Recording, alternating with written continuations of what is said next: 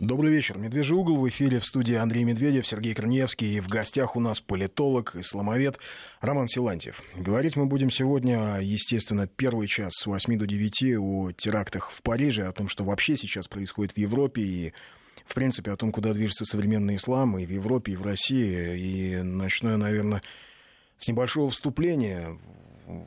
Да, вот последние дни в соцсетях от знакомых и вообще но даже в газетах, в средствах массовой информации, в сетевых изданиях э, видел я такие сообщения и рассуждения, что а почему, дескать, мы скорбим? Почему мы сочувствуем французам? Почему мы сочувствуем Франции, когда, в общем, совсем недавно, две недели назад, когда ну, уже были очень серьезные подозрения, что самолет, летевший из Шарм-эль-Шейха, а, в Санкт-Петербург взорвали, что это был террористический акт. В общем, нам никто не сочувствовал, нас никто не поддерживал. И а, более того, а, Шарли Эбдо гнусно высмеял смерть наших соотечественников. А я, наверное, все-таки попытаюсь как-то ответить на этот вопрос, почему мы все-таки сочувствуем, почему мы оказываем поддержку всем, кто борется с терроризмом. Наверное, в первую очередь, потому что мы все, ну, вообще, как страна Россия, мы очень хорошо понимаем, что такое бороться с терроризмом и что такое бороться с терроризмом в одиночку, противостоять террористам, когда а, все против тебя. Я хочу напомнить, что вообще-то Россия, ну, наверное, если мы Россию считаем европейской страной, многие считают евроазиатской, но если мы считаем европейской, то Россия была а, первой страной в Европе, которая столкнулась а, с международным терроризмом как таковым. Произошло это, с моей точки зрения, в 13 июля 1993 года, когда боевики движения «Талибан», когда э, арабские боевики э, атаковали 12-ю заставу московского погранотряда. Это был очень долгий бой.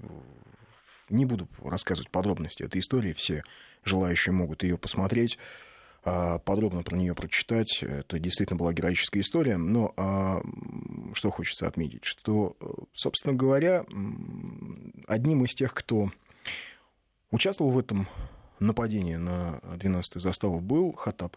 Полевой командир Хатаб, который потом появился на, у нас на Северном Кавказе. И таких а, а он саудовец? Да, он саудовец. И таких, э, таких ну... собственно, таких граждан, которые а, воевали с Россией еще там, в Таджикистане, было огромное количество. Но я хочу напомнить, опять же, когда я говорю, что мы одни в одиночку противостояли международному терроризму, а, мы действительно противостояли одни. Потому что я хочу напомнить, как реагировал Запад глобальный. В 1999 году, когда в ответ на взрывы домов в Буйнакске, Москве и Волгодонске Россия решила как, каким-то образом наводить порядок в Чечне, который, в общем, стала таким центром распространения международного терроризма, где было огромное количество арабских полевых командиров, где по Сержень-Юртам действовал международный лагерь подготовки террористов, назывался он «Кавказ». Так вот, когда Россия попытала, решила вводить в Чечню войска, а западные страны пригрозили нам санкциями. И они называли вот этих вот товарищей, которые там воюют, э, повстанцами. Да. Они их называли повстанцами и в 2002 году, угу. когда у нас был Нордост. И когда у нас был Нордост, глобальный Запад говорил нам, что а, нельзя штурмовать зал, в котором находится столько мирных людей, столько заложников. А хочу э, обратить внимание, как действовали французские э, спецназовцы буквально три дня назад. Они штурмовали зал, где было огромное количество невооруженных заложников. В 2004 году, когда был Беслан, а всю эту террористическую мразь продолжали называть повстанцами. Вообще Басаева террористом признали только после Беслана, и то через год. А... И до сих пор когда в России происходят какие-то теракты, для наших западных, как это принято говорить, партнеров, в общем, это все ни разу не трагедия, не беда и не проблема.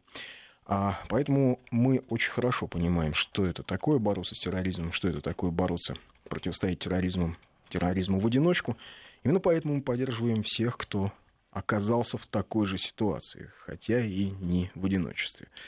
И именно поэтому, наверное, а может быть просто в силу широты русской души, мы чрезвычайно не злопамятны. Вот все то, что я перечислил, мы нашим западным партнерам в глобальном смысле не вспоминаем. И даже в ответ а, даже не очень, не очень как-то требуем, чтобы Шарли Эбдо рисовал карикатуры. Насколько я знаю, уже появились они. Появились? Да. По поводу теракта. По поводу вот этого теракта. Ну, да. что же, значит, значит, Люди работают. Значит, они все-таки действительно сумасшедшие психи. Что Мгм. еще о них можно сказать?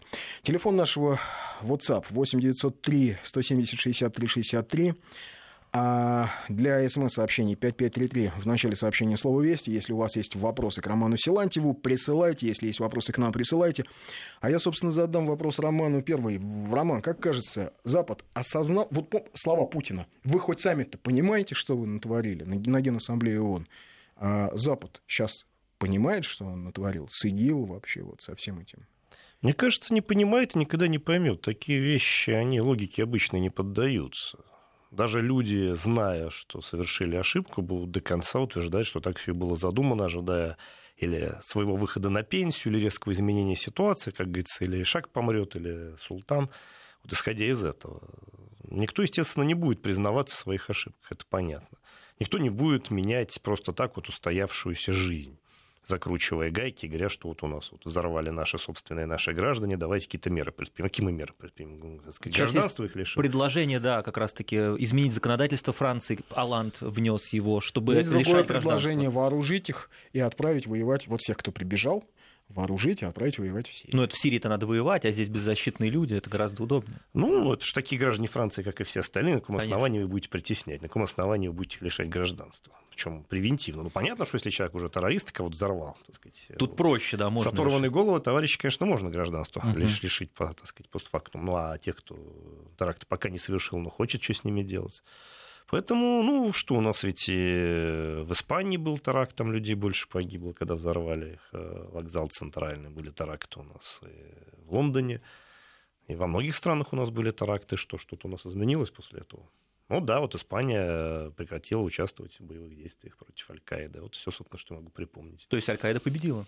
Да, В плане и Испании. да, она победила тогда Испанию, в общем-то, это хорошо известно, и, ну, собственно, не единственный такой случай. Да, террористы могут победить. А ведь несколько сотен лет назад именно испанцы победили арабов. А вот как все поменялось? Ну, да. Да. Ну, арабы были другие, испанцы сейчас другие, конечно. Так что, я Мгм. думаю, никто никаких уроков не извлечет. Обвинят, так сказать, кого угодно. Вот, ну, карикатуру нарисуют, может быть, действительно. А может, и не нарисуют.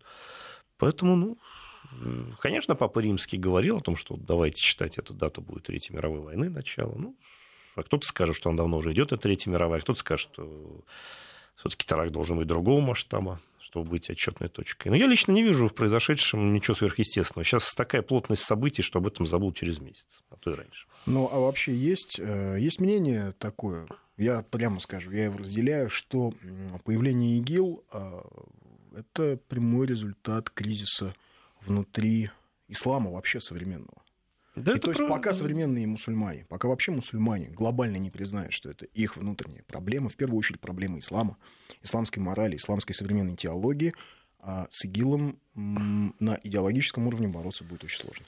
Вы правильно сказали, что ИГИЛ – это следствие мусульманских проблем. С одной стороны, ислам у нас бурно развивается, и многих пугает своим бурным Сейчас мы развитием. вынуждены прерваться на новости и вернемся к этому разговору буквально через а, полторы минуты. 8 903 170 63 63 и 5533 Вести.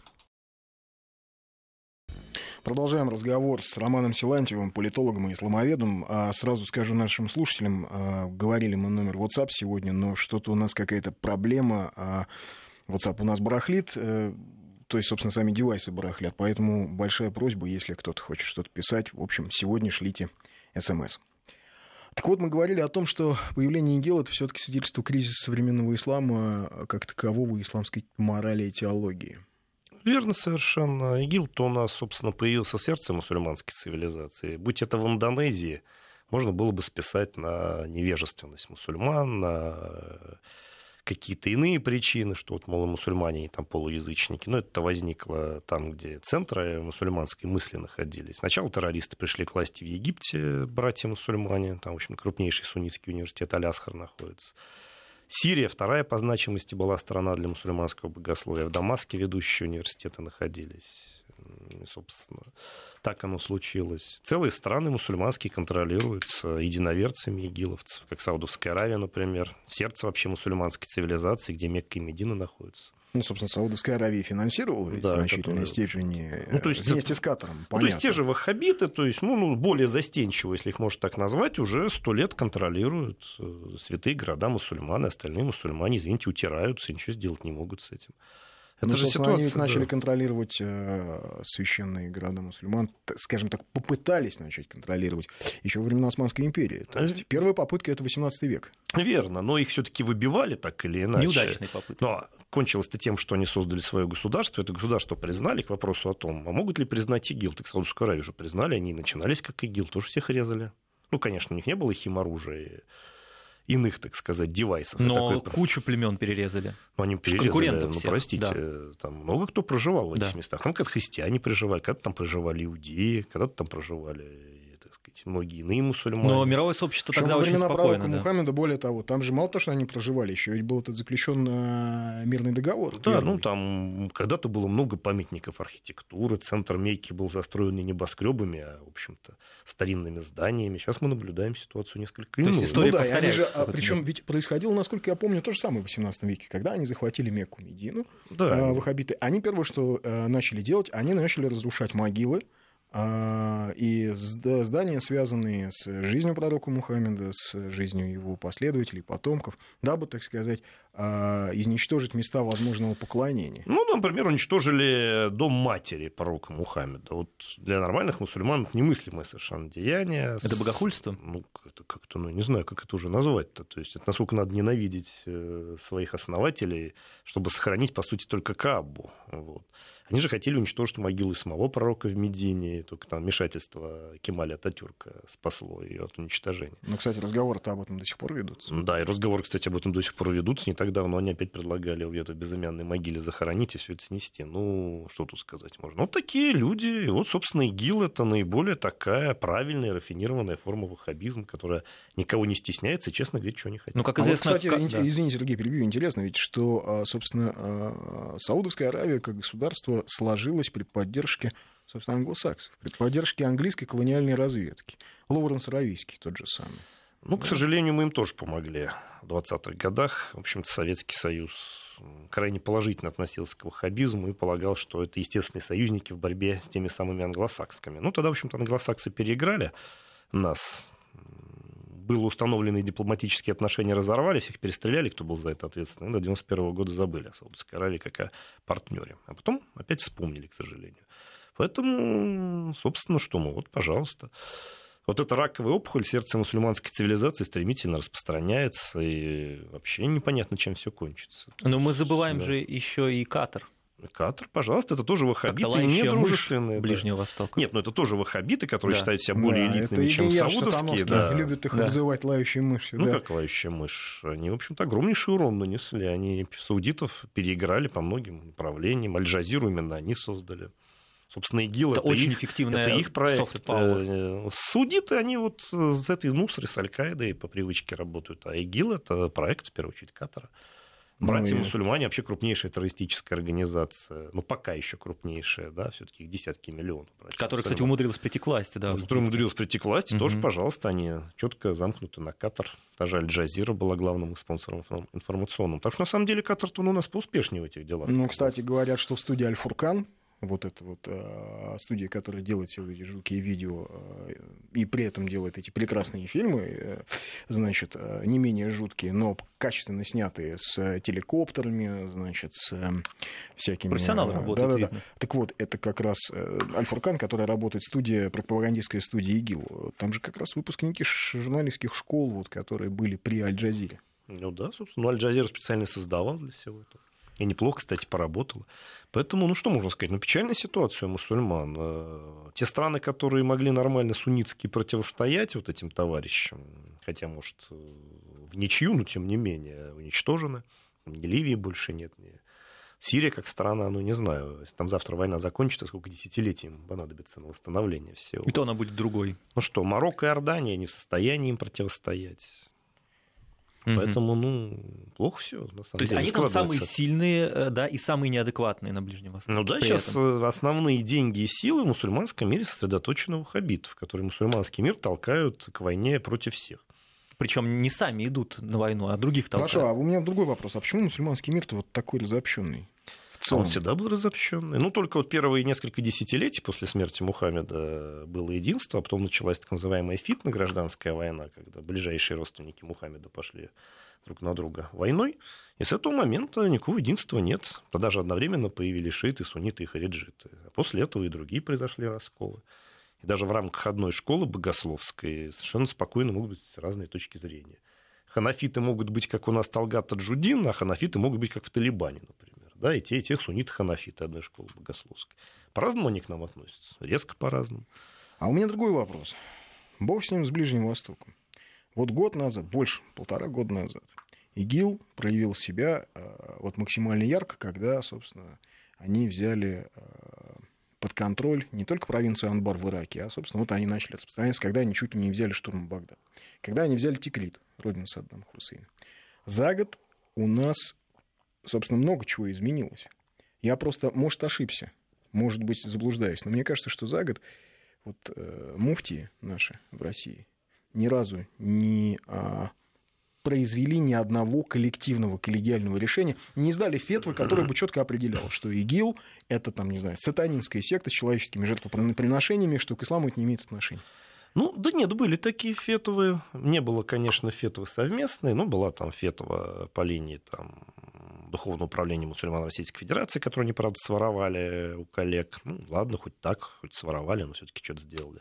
Потом другие мусульманские организации выступили.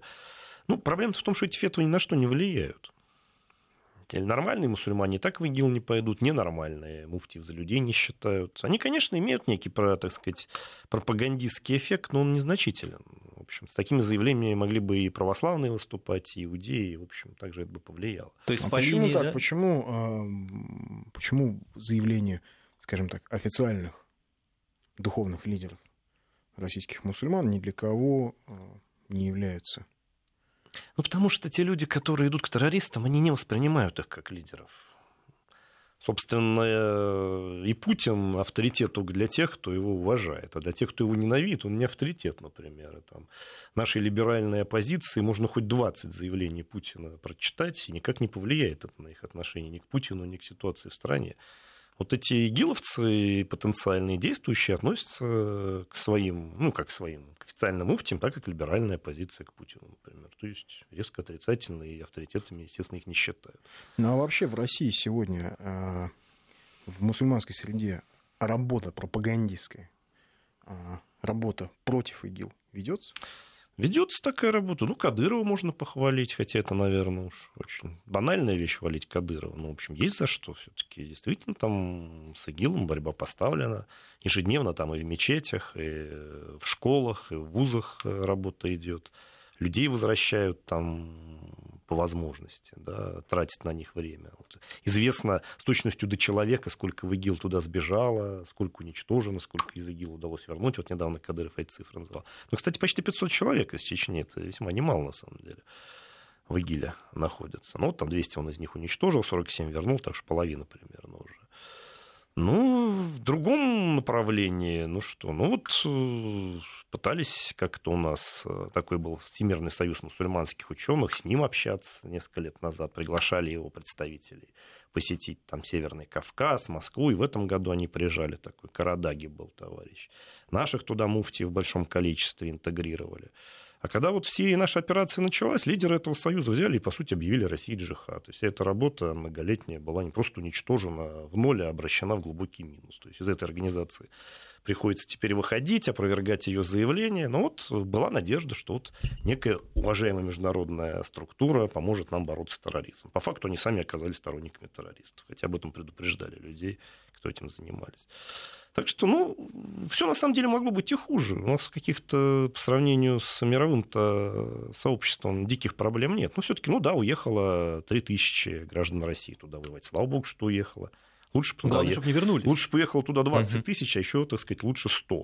То есть тех людей, которые у нас им сочувствуют. Никакого бы урона для нашего общества от этого не было, были бы одни плюсы.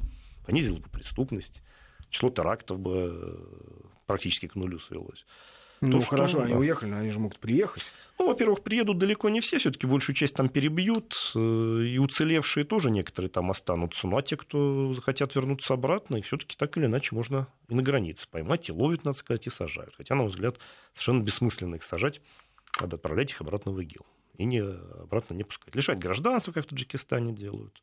Прекрасная на самом деле гуманная форма воздействия. Лишение гражданства и давайте строить халифат где-нибудь не у нас. Мгм. А ну вот, хорошо, э, а вот, да. допустим, с Варварой Карауловой. Но вот Тоже зря. нужно было бы- Конечно. Совершенно напрасно ее возвращали. Сколько на нее сил потратили, сколько сейчас сил потратит. Ну, отсидит она, э, так сказать, с такими же взглядами выйдет на свободу и займется тем же самым. Надо было ее с миром отправить в ИГИЛ. Не надо людям препятствовать. Это прекрасная возможность от них избавиться. Еще и предложение есть работать с родственниками. Вы знаете, да, родственники террористов Ну, как бы частично повинны в том, что у них такие родственники. Родственники террориста бывают разные. Есть, грубо говоря, русский случай, когда там у этого террориста Волгоградского родители совершенно были не в курсе, чем он Мгм. занимается, он их проклял и исчез. Да? Вряд ли их стоит репрессировать за это. Или там у Ну, Косолапова... прошу прощения, перебью сейчас. Э, Заработал у нас WhatsApp, напомню, номер 8 903 170 63 63. Да, так что вряд ли таких стоит репрессировать. А есть действительно на том же Северном Кавказе, когда помогают родители детям террористов. Вот поэтому дома их и сносят. Тот же Кадыров, например, этим так занимается. Ну и создают им невыносимые условия, когда там в одной семье несколько там детей террористов. Естественно, возникает вопрос, а что это за семья такая? Есть целая семья, надо заметить. А вот мы начали, когда говорить про кризис ислама, а, то есть, э, получается, нельзя никак методом э, исламской дипломатии что-то решить вот с этими террористическими организациями и с государствами, которые их спонсируют. Ничего нельзя сделать. Ну, по-хорошему, Муфтиев не уважают, никого не ну, уважают. по-хорошему-то люди не понимают. Да. Ну, извините, целые страны, крупные, богатые, со своими богословами поддерживают террористов. Вот России сколько сейчас джихадов объявляли, простите, из этих стран богословы. Мы вообще-то забываем о том, что на одного нормального муфтия может приходиться муфтий один ненормальный. То есть кстати, такое соотношение. не все российские муфтии, кстати, у нас приветствовали наши действия в Сирии. Мы Замечу. столкнулись с этим, да, Да. э, в Твиттере, Да. по счастью. А Вот. Некоторые даже над самолетом поглумились, Да. товарищи из Вологды. Да? То есть, ну а что тут сделать? Вот выбирай, вот у тебя муфти за террористов, а муфти против террористов. Роман Анатольевич, надо Да. сделать небольшую Да. паузу на Ну, новости и новости. рекламу. Еще раз добрый вечер. Продолжаем наш разговор. Несколько сообщений нам прислали Хатаб. Мы говорили о Хатабе. Иорданец. Не вводите людей в заблуждение. Спасибо за такую оценку, но все-таки Хатаб э, самый что ни на есть э, Саудовец, саудит и был рожден он на севере Саудовской Аравии. Собственно, о чем он сам неоднократно рассказывал. Именно из Саудовской Аравии он отправился в Афганистан. Так что могу посоветовать учить матчасть. А, сообщение такое. Мы, живем, мы должны понимать, что живем в условиях Третьей мировой войны. Да, у нее другая стратегия и тактика, но это не умаляет ее жестокость. Историки этот период, возможно, назовут большой нефтяной войной. Увы, война только разгорается. И вопрос, если не бороться с ИГИЛ, что будет? Какова конечная цель? Видимо, ИГИЛ, спрашивает Татьяна. И э, вот пришло сообщение проверка связи, да, пришло. Последняя цифра 80. И э, второй вопрос нам задают. эм, будет ли попытка мировых спецслужб еще более ограничивать право граждан на личную жизнь? С моей точки зрения, да, конечно. Не то, чтобы будет право, не то, что будут ограничивать права граждан, но вмешиваться в права граждан будут и следить за личной жизнью граждан, это да. И так вот вопрос, если не бомбить ИГИЛ, что будет? Ну, если игиловцы добьются своих целей, а, собственно, у них очень простые цели, они на монетках своих начеканили. Всемирный халифат. Да, всемирный Мгм. халифат. В принципе, у них стоит задача сначала взять власть в суннитском сегменте ислама, э, уничтожить шиитов и начать воевать со всем миром. Очень от просто, имени да. мусульман. Да, Собственно, они этим и занимаются сейчас. да этим, этим они, кстати, занимаются. То и есть нельзя сказать, что у них какая-то есть еще более оригинальная программа. Да, и попробуют захватить мир, полагая, что Бог на их стороне, и, так сказать, то, что численные преимущества их врагов, это ничего не значит. Морально они их задавят, люди массово перейдут на их сторону, даже не мусульмане. И будет в какой-то момент у нас тут всемирный халифат. Хорошо. Вопрос. Они же верят в конец света еще. Да, И ждут более, его. что, собственно, да, который необходим для конца света. Да, они на эсхатологических мотивах весьма активно паразитируют. Ну да, но, а, собственно, логические мотивы, если бы они хорошо знали, в общем, ну, содержание исламского учения о конце света, они же должны помнить, кто, кто придет победить Антихриста. А придет-то пророк Иса. Да, Он Иисус же Христос. Иисус. Который, естественно, был мусульманином. Да. С точки Причем не зрения... просто мусульманином с их точки зрения, а сам уж и наистигиловцем, и как и остальные все пророки, естественно. Мгм. как известно, с точки зрения любого сектанта, все хорошие люди были, естественно, его единоверцами. Так что тут никаких удивлений быть не может. Да, это секта, да, это самая крупная успешная секта мировой истории. Ну, столько денег влили. Легко быть успешным. Да, и влили, финансов. и сами этих денег. Уровень симпатии в мусульманском мире ужасающий, Гил, свыше 20%. В России какой уровень симпатии? В России, слава богу, резко меньше. У нас исламистов порядка 700 тысяч насчитывается ну и активных, и тех, кто сочувствует. Вот неплохо бы их всех в Сирию, да? Ну да, было бы неплохо, конечно. Кто-то, кто-то конечно, перевоспитанию подлежит, кто-то нет. Ну вот из этих 700 тысяч от 200 до 400 тысяч сочувствуют. Что, в общем-то, немного по сравнению с общей мировой статистикой. Никаких 20% у нас и близко не набирается. Ну хорошо, а вот таких имамов, как а, вот этот вот имам из Вологды, который м- посмеялся по поводу самолета. Ну, таких да. имамов у нас, да, есть некоторые. Много ли у нас имамов, которые, в общем, прямо или косвенно разделяют? Ну, по статистике правоохранителей у нас 25 человек привлечены были к уголовной ответственности из представителей мусульманских духовных лиц за экстремизм, терроризм, разбой, там, оружие и наркотики. Но ведь каждый такой имам это властитель Дум, он может же очень муфти многих заразить своими да, мыслями. Такие, да? Ну, могут, да. У нас и муфти радикальных взглядов есть. Само что есть. Вот такой муфти Нафигул Аширов у нас автор положительного заключения, хвалебного сказать, в отношении террористической организации Хизбут Тахрир. Его заключение запретили, признав экстремистским материалом, а сам он очень даже на свободе. Он, по-моему, активно... из Нижнего Новгорода, да, если не ошибаюсь? Ну, у нас из Тобольска родом, но а, сидит в Москве. Кстати, единственный, кто у нас из муфтиев не поддержал нашу операцию в Сирии. Вот, так сказать, Равиля Гайнудина, ближайший сподвижник. Вот их, пожалуйста. Мечеть сейчас открыли. Вот эти у нас такие интересные люди. При этом он может спокойно работать, Нет, продолжать. Нет, в Москве, служить, в общем, а, вот в этой открытой вообще какие-то странные вещи происходили поначалу. Я просто хорошо помню, когда кто-то из э, прихожан мечети, ну, какие-то обычные мусульмане, выложили видео, как в этой мечети сделали вип-зону. То есть это, в принципе, ну, с точки зрения исламской теологии, ну, это абсурд. Не может быть никакой вип-зоны, потому что нет ни у одного мусульманина превосходства перед другим, кроме как в богобоязненности. Это все, это основа основ. Значит, а, сделали вип-зону, вот ее такими красными поставили. Э, ну, у нас умеют поставили, повесили вот эти красные ленты красивые, а, и, значит, э, было видео, как какой-то пожилой мусульманин пришел туда, попытался помолиться, позвали охрану, ее оттуда выгоняли. Его оттуда выгоняли, этого старика. То есть, ну, странные какие-то вещи. А, а вот такие вещи, они вообще провоцируют, скажем, молодежь на то, чтобы ну, молодежь... Без понимания молодежь. Ну, да, молодежь сказать... посмотрела, ага, сказала, ну, вот это все, значит, они роняют авторитет муфтиев и вообще духовенство подобные вещи, а потеряв авторитет муфтия, так сказать, не рассматривая его как духовного лидера, естественно, молодежь будет все в интернете искать муфтиев, которые предсказуемо окажутся из ИГИЛа или других организаций. Чтобы начать активно распространять экстремистские течения ислама, надо первым делом уничтожить авторитет традиционного мусульманского духовенства. У нас этим занимались 20 лет в России. Надо сказать, успешно занимались.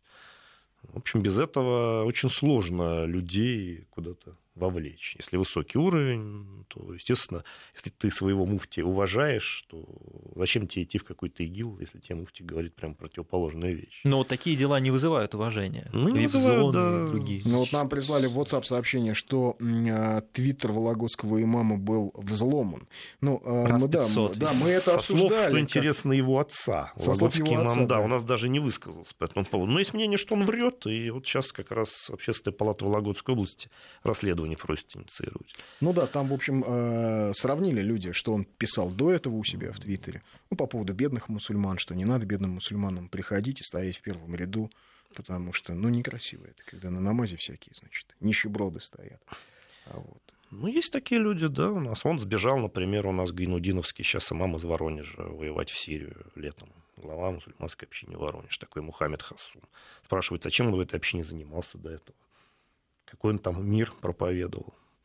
Ну, что-то сказать можно. Вот бывают такие случаи. Ну, Саид Бурятский был, в общем, в Москве да, работал. Саид Бурятский у Гайнудина работал. Так что нет, ну там, в общем, что ты скажешь. Да, вот, к сожалению, товарища mm. Гайнудина людей, посаженных за экстремизм и терроризм, больше, чем во всех остальных религиозных организациях России вместе взятых. Ну, нет контроля за ними, их нельзя проконтролировать. Ну, есть мнение, что нет контроля. Нет, ну, понятно, а я думаю, они же тоже не ходят, не говорят, а, знаете, я вот там как-то вот очень хочу поехать в Сирию повоевать, э, или там на Северный Кавказ, или я вот что-то там хочу ну, такое некоторые, сделать. Некоторые хотят. У нас такой был муфти Северной Осетии Евтеев. Он такой дал интервью бодрое что прямо, так сказать, расписался, что он хочет сделать в России, как он учился у Хаттаба как его там наставниками были террористы из Кабардино-Балкарии, как он там православных ненавидит. Ну, должна же быть агентура какая-то. Ну, а, слушайте, с другой стал, стороны, да. у нас сегодня Навальный, да, значит, написал э, статью о том, что как это ужасно, что у нас такая, значит, многонациональная страна. Ну, понятно, наши либералы забыли, что, в общем, Навальный в свое время на этой националистической тематике выезжал, и как раз он один из первых организаторов русских маршей, да, если да, что. Да.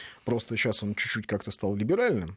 Вот, ну, корректирует. Внезапно. Политическая ну, да, конъюнктура изменилась. Как ветер подует, в общем, так он и корректирует. А, но, а, тем не менее,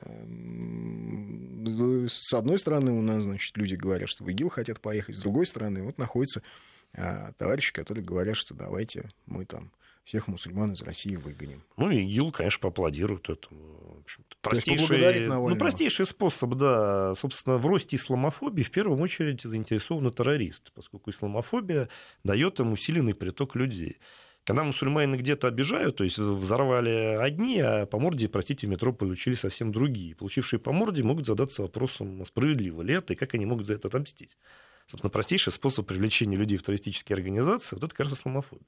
И несправедливость вот такая. Ну, несправедливость. Ну, понятие да. несправедливости надо тоже верно понимать. Тут э, раньше была несправедливость, когда кто-то от голода помирал, кто-то ананасы с рябчиками ел. А сейчас несправедливость это когда у соседа машина Майбах, а у тебя всего-навсего BMW. Вопрос через э, WhatsApp. 4 миллиона беженцев в Европе – это не аналог татаро-монгольского нашествия? А, с моей точки зрения, пока нет. По-моему, это просто сильно отсроченная история. Ну, что... это не смертельно для Европы, там полмиллиарда населения. Вот. То есть переварят? Э, ну, там просто уже этих людей, да, то есть беженцы, конечно, всех пугают, но там уже, собственно... 2% были... населения сейчас, а будет 3, вот так Ну, говорят. будет 3, да, но да. дело в том, что много же волн было тех же мусульманских переселенцев и беженцев, и просто мигрантов экономических, они уже, в общем-то, процент мусульман в некоторых европейских странах к российскому приближается. Но вот они же на хорошем французском кричали, когда гранаты кидали. Ну, в третьем в поколении, да. То есть они не ассимилировались, а наоборот. Такое впечатление. Может быть, их родители, их э, деды, а они сами совсем ну, а кто, в другую кто, сторону кто их там ассимилировал? Никто их там не ассимилировал. То есть Европа сама виновата? Ну, сама, конечно, собственно. А что тут, какие мнения? Ну да, вот э, у них среди коренных э, мусульман высочайший уровень симпатии террористов. Нас еще спрашивают, а вот интересное сообщение из Бишкека прислал нам пользователь слушатель. Ислам лишает народа Средней Азии самоидентичности и отрезает от собственной истории. Недаром Чингисхан запрещал ислам и буддизм на народам своей империи. Ну, ислам, опять-таки, бывает разный. Вот ваххабиты как раз, да, никакой у них национальной идентичности нет. Вот обратите внимание, борьба у нас вот это с платками идет в школу. Борьба не с платками в школу, а борьба с ваххабитской модой. Потому что у мусульманских народов есть свои, например, головные уборы, есть своя культура. Традиционный ислам, вот этот адатный, есть шариат, есть адаты, то есть доисламские обычаи, которые исламу не противоречат. Всячески там поддерживаются, приветствуются, а ваххабиты все это выкидывают. Там никаких адатов быть не может, все должны одеваться одинаково, все должны там выучить арабский, говорить на нем с нашим акцентом, все должны исповедовать вот единую версию такого ислама, который есть у нас, а ничего там больше. Нет никаких особенностей ни татарских, ни арабских. Там. Ну, по факту они навязывают культуру бедуинов. Вот эта ваххабитская культура, это культура бедуинов, как раз, которые, в общем-то, не самые, прямо скажем, были образованные и грамотные. Не прогрессивная часть, да, да исламского общества. Спрашивают э, нас эм, по поводу статья была сегодня э, на нескольких интернет-ресурсах по поводу того, что э, теракты в Париже это реинкарнация а, Гладио, так называемая, знаете, да, это операция Ну, Гладио. слышал, да, ну, тут уже вопрос. Это уже такая да. серьезная какая-то конспирология. У нас 10 секунд до новостей, да. давайте уже сейчас прервемся, да. да? 553320 8 903 170 63 63, у нас в гостях э, исламовед Роман Силантьев. Продолжаем разговор с Романом Силантьевым. А, несколько сообщений из э, интернета. Вот, видимо, сообщение прислал а, не, это из Волгоградской области. Я думал, из Вологодской. Думаешь, да, не, я думал, из Вологодской. Думал, что это обиженный имам. Нет.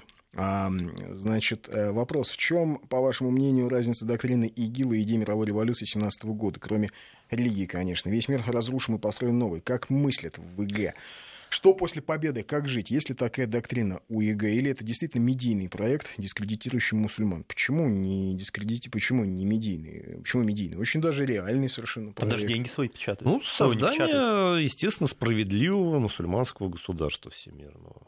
где не будет неправильных мусульман, где будет, где всяких будет... кафиров вроде христиан и шиитов, всяких вероотступников вроде неправильных суннитов, вот. Ну, именно так, да. Ну, чем разница... Где у каждого, даже самого бедного человека, будет несколько рабов, и наложниц. Ну да, разница от большевиков, что все-таки нету там идеи той социальной справедливости, как понимали большевики, все-таки немыслимо было для них, что рабство сохранилось, в ИГИЛе это есть, и это нормально считается. Нет акцента на том, что вот не должно быть богатых и бедных, э, богатые и бедные могут быть. Могут быть. Да, естественно. То есть здесь все-таки крен в другую сторону. Я бы не стал бы отождествлять их не с фашистами, фашисты все-таки национализм упирали очень сильно. Тут нету национализма как такового, и тем более с большевиками, которые все-таки по-другому видели будущее человечества. Вопрос. Это третье направление, само по себе не похоже на другие. Вопрос. В передаче Соловьева прозвучала информация о том, что Кадыров адепт Суфийского ордена. Правда, спрашивает Сергей из Москвы. Но, насколько я понимаю, он относится к одному из... Одноименному ему, Кавказских кадырия. Да, да. Ну, собственно, собственно, а в этом ничего такого нет. На Северном Кавказе очень много... Э, вообще в Чечне очень много э, суфийских орденов. Не только в Чечне, у нас в Дагестане. Раньше, до революции в России большая часть мусульман принадлежала к суфийским тарикатам. Ну, просто ну, гонения... На Северном Кавказе особенно. Нет, везде, везде. То есть это не и татарские да? мусульмане... Татарские тоже все Тоже татарские, башкирские были Я просто предполагал, что там вот этот вот евроислам, который с конца 19 века, он, в общем, как-то больше Были они суфи. Ну, сейчас, например, Верховный Муфти Талгат Аджудин, он суфи. И глава мусульман Татарстан, он суфи тоже. Да. И не только на Северном Кавказе постепенно возрождается суфизм за пределами. А вот эти ордена, они, они чем-то схожи, с, например, с... С ИГИЛ? Нет, не Нет, нет, нет. А, господи, я забыл, Игнатий Лайола, который основал орден католический. Иезуиты? Да, с иезуитами. Ну, там несколько другая То есть там нет вот этой дисциплины? Здесь, а, ну, это мусульманское старчество, да? Да, это поскольку нет в, в исламе монастырей, да, это скорее больше напоминает старчество. Не, ну и были ордена и боевого характера, они разные, но наши как раз вот, ну, тот же Шамиль, там же тоже мюриды у него были, вполне народ боеспособный, как раз вот тогда они были в такой форме, соответственно. Но в целом, в общем-то, ну, люди... Боевые ордена суфийские, это, собственно, Северная Африка, это Марокко. Да, Мурабетуны, да. Ну, и у нас тоже, да. да, ну, у нас тоже, ведь, вот, так сказать, Кавказская война во многом была. Ну, собственно, там большинство мусульман были суфиями, поэтому, собственно, и понятно, что они в этом были, участвовали. В России, пожалуйста, город Троицк, Футулат, например. собственно, да. тоже в исламе, да, как направление такое. Да, ну, это нормально абсолютно. Ничего вам там в этом, да, Если кстати, человек суфий, будьте уверены, что он не ваххабит. Абсолютно. И не игиловец, да. Что про Таджикистан можете сказать, спрашивают нас. Ну, в Таджикистане ситуация непростая, но контролируемая. Пытались у них, естественно, ваххабиты власть захватить. Помните, были эти события. В общем-то, людей погибло изрядное число, возможно, даже больше, чем официально сообщили. Пожалуйста, да, там такая партии... страшная была гражданская война, что люди в Афганистан бежали прятаться. Да, то есть, ну вот они, так сказать, поняли, что бывает, когда вот какая-нибудь партия исламского возрождения хочет к власти прийти, сколько погибает людей, и что с этим делать. Они закрутили гайки, они запретили ваххабизм, чего мы сами сделать не можем, к сожалению. Они вернули всех студентов из зарубежных медресе и, в конце концов, э, лишают гражданства за присоединение к террористам. На мой взгляд, очень разумные, кстати, шаги, особенно насчет гражданства и запрета ваххабизма. Да, вопрос э, Леонид из Москвы задает. Здравствуйте, почему наши ВКС не бомбят трубопроводы с нефтью, которые идут из Сирии в Турцию? Вот я не знаю, а может, Леонид в генеральном штабе работает, и поэтому у него есть информация, Вопрос что хороший. не бомбят. Мы выяснили, почему не бомбят сами нефтепромыслы, чтобы было что отбивать потом сирийцам, хотя подозреваю, что их, конечно, заминируют перед отходом террориста. Но вот почему не бомбят нефтепроводы? Идея у меня есть, что все-таки свобода наших действий в Сирии все-таки ограничена пока некоторыми. Какими-то договоренностями. Какими-то договоренностями, и мы не можем делать все, что хотим. На самом деле, если бы у нас свобода была бы ничем не ограничена, мы бомбили бы сейчас не ИГИЛ, а Катар. Там а, американская военная база, мы не можем бомбить. А вот я, вот, я видите, оговорился, если бы у нас да. была бы полная свобода воли. Угу. Мы бомбили бы совсем не в Сирии. Но это бы действительно решило все проблемы. Сразу. Ну, решило бы гораздо угу. больше проблем, чем бомбежки. Пишет слушатель. Честно да. говоря, угу. слушая сегодняшнюю беседу, создается ощущение, что речь идет о группировках 90-х, а не, религиоз... не о религиозной общине. А не разбираясь в религиях, но ислам вроде разрешает воевать только в случае нападения на твой дом. В иных случаях это большой грех. Я ошибаюсь. Почему идет такое активное нападение со стороны ИГ? Потому что это секта. Все очень просто. Ну, да. у них джихад. Агрессивная секта. Да, джихад понимается абсолютно по-разному. Точнее, газоват называется. Газоват. Джихад. Да. Джихад да. это все-таки усердие. Ну, джихад, он бывает большой и мало. Вот конкретно вот это боевые действия, это газоват. Вот, священная война. Ну, собственно, трактуют его по-разному Кто-то, так сказать, считает, что за одну карикатуру можно перебить всех христиан, неважно, там, кто ее рисовал. А кто-то считает, что действительно надо защищать свой дом. То есть четких параметров нет. Да, и, угу. ну, да нет, почему четкие параметры есть? Просто их надо как-то для того, чтобы их понимать, нужно иметь некое образование. А когда еще удобно, в общем, ну, прямо скажем, напомню, вещи. что это не только ИГИЛу свойственно. Османская империя каждую войну с Россией считала джихад. Но ну, это удобно. Прямо скажем, в основном мы были пострадавшей стороной. На нас нападали. Не было а, Вот нам гневный слушатель пишет. А, Господи, о чем вы говорите? Страна, в которой в столице которой улицы носят имя террористов, убийцы стали героями России. Что вы хотите? Сегодня говоришь, сколько русских убить надо, завтра ты герой страны. Нормально. И вообще расскажите про случай недавний, когда в Москве школьников вводили в мечети и заставили делать намаз. Исламизацию Европы они обсуждают. Гневный слушатель, что за случай? Ну, был такой случай, да, вот как раз вот в эту московскую мечеть группа школьников пошла на экскурсию, там один из них стал молиться, а другие то ли добровольно, то ли добровольно-принудительно стали, так сказать, имитировать его действия, повторять. Но они не были мусульманами? Они не, те, были, они не были мусульманами. Ну, не знаю всех деталей произошедшего, я вот как тоже это просто было. слышал, да. я просто знаю, может быть, думал, может быть, у вас в курсе, вы в курсе больше. Ну, скорее всего, действительно решили просто, так сказать, повторить это. Я в этом слишком большого криминала не вижу. Хотя, конечно, да, пытаются у нас вовлекать русских в исламские секты. У нас вот по исследованиям русские евреи или украинцы, принимающие ислам, э, вот в 70% случаев попадают в секту да. все, кто совсем Потому что не, разбираются, очень часто, да? Не, очень часто уезжают в ИГИЛ, потому ну, что, да. как любые неофиты... Ну, вот в этом году 30 э, случаев, когда русскоязычные люди, не только русские, там молдаване, украинцы среди них есть, э, становились членами террористических организаций, их сажали, их уничтожали, вот прямо, так сказать, даже у нас один боевик в этом году пытался таджик-афганскую границу пересечь, был ранен при задержании, доставлен в больницу. В больнице обезоружил охранник, отобрал у него табельное оружие, сбег, ну и на второй раз его уже... То есть они хорошо подготовлены? На второй раз да? плен его уже не брали, да. Угу. Ну, то есть вот такой вот оказался интересный деятель. Рвался то ли в Талибан, то ли в ИГИЛ, ну, не спросишь уже у трупа, соответственно, что он хотел.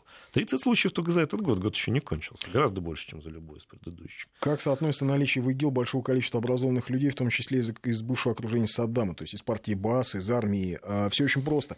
Они, мусульмане-сунниты, при Саддаме а, занимали руководящие посты. И когда с помощью американцев Саддама скинули, к власти пришли шииты, шииты оказались ничем не лучше Саддама, точно такой же а, террор, который Саддам вел по отношению к шиитам да. и притеснение. Угу. Они устроили по отношению к, э, к суннитам и выгнали всех э, саддамских офицеров из армии. Но людям надо То на что-то жить. Это вот просто, они пошли. Ну, да. просто ну, странный вопрос. А почему у нас на стороне фашистов было немало ученых? Да, кто ему там технику делал, открытие совершал? У нас вот люди считают, что если какая-нибудь секта или человеческо-ненавистническая идеология, значит, там не должно быть людей со степенями просто умных. Ну, вспомните фашистов. Доктора Менгеля, например. В Коране есть ранние и поздние ну, откровения, тут, ну, аяты, скажем так, да, глав, разделы глав Корана, которые противоречат друг другу, причем а, поздние, более радикальные, что делать с этим. А, собственно, для этого и существует исламская теология, там нужно подробно разбирать, в какой ситуации был послан какой аят, при а, какой был момент, э, что в этот момент делала вообще мусульманская община. Но с этим разбираться нужно. Для этого образование нужно получать. А можно по-простому прочитать и... Я вам вкратце расскажу, чем отличается богословие нормальное мусульманское от террористического. Нормальные богословы сначала изучат все источники и на их основании примут решение зачастую эти источники могут друг другу противоречить. Например, музыка у нас халяльная или харамна, дозволенная или запретная в исламе. Тут разные точки зрения есть. Но, тем не менее, настоящий богослов изучит там сотни высказываний. То есть не поэтому, спешит, да, да, делать И скажут, ну вот тут 20 человек за, 60 против, еще 20 колеблются. Но я вот считаю, что все-таки музыка разрешена. Это нормальный подход. Изучить, принять решение. У террористов ситуация другая. Они уже знают правильный ответ, и под этот правильный ответ надо подогнать фактуру. И это тоже несложно не сделать, потому что мнений очень много представлено. Да. Да. Что вот мы с Корана mm. берем это, а это не берем. Мы из э, священного предания Сунны берем это, а это выкидываем. Ну, mm. был же канонический случай, когда Ниша считался, так сказать, философом э, германского национализма, ровно потому, что его, в общем, последние записки скомпилировала его сестра и в, в текущий политический момент их издала. Ну, в общем, из шкурных интересов. Из шкурных абсолютно да. интересов. Да, у нас вот. вот тоже за одного митрополита покойного его, так сказать, один помощник писал книги еще несколько лет после смерти. Такое у нас тоже, к сожалению, бывает. Люди во многом похожи, да, в своих мотивах. Но, вот пишут, суфизм живая традиция, у нас в Казани много суфиев. В МГУ учится парень, сириец, у него мама суннитка, отец шиит. Исхожу из того, что конфликта внутри религии нет, но есть принцип «разделяй и властвуй». Для достижения а, целей нашли различия, сталкивают мусульман друг с другом. Ну, не только мусульман, и христиан с мусульманами, и христиан с христианами, ну, и, в общем... Народ-то сталкивать очень легко. Поинтересуйтесь, что у нас с украинцами произошло, сколько семей распалось даже зачастую одной национальности вследствие вот этих событий. Сотни Конечно, тысяч, потому что ватники против Колорадо. Да. С одной стороны, ватники и Колорады, нас... да, с другой стороны, настоящие ага. люди, которые они вот, ого... У нас православных членов одной церкви можно насмерть рассорить. Чего же говорить о шиитах с суннитами? А так, в принципе, поинтересуйтесь, как они в Азербайджане живут. Вот классический пример. Наилучшие отношения между шиитами и суннитами, кажется, у нас в Азербайджане в мировом масштабе. Да, вот мы вынуждены заканчивать наш разговор. К сожалению, не все мы успели ответить на вопросы. Роман нас сейчас нас покинет, а я думаю, что он еще не раз к нам придет сюда в студию, мы еще поговорим и об исламе, и о текущей обстановке в Европе и в России. А в следующем часе будем мы говорить на не менее интересную тему, но на внутрироссийской. Поговорим мы об одном отдельно взятом случае, отдельного, а, скажем так, неоднозначного поведения наших чиновников. Оставайтесь с нами, у нас в «Медвежьем углу». Спасибо, Роман. Роман. Спасибо большое. Спасибо, зовите. Да, до свидания. Роман Силантьев был у нас в гостях, российский религовед, исследователь ислама, доктор исторических наук, доцент Московского государственного лингвистического университета.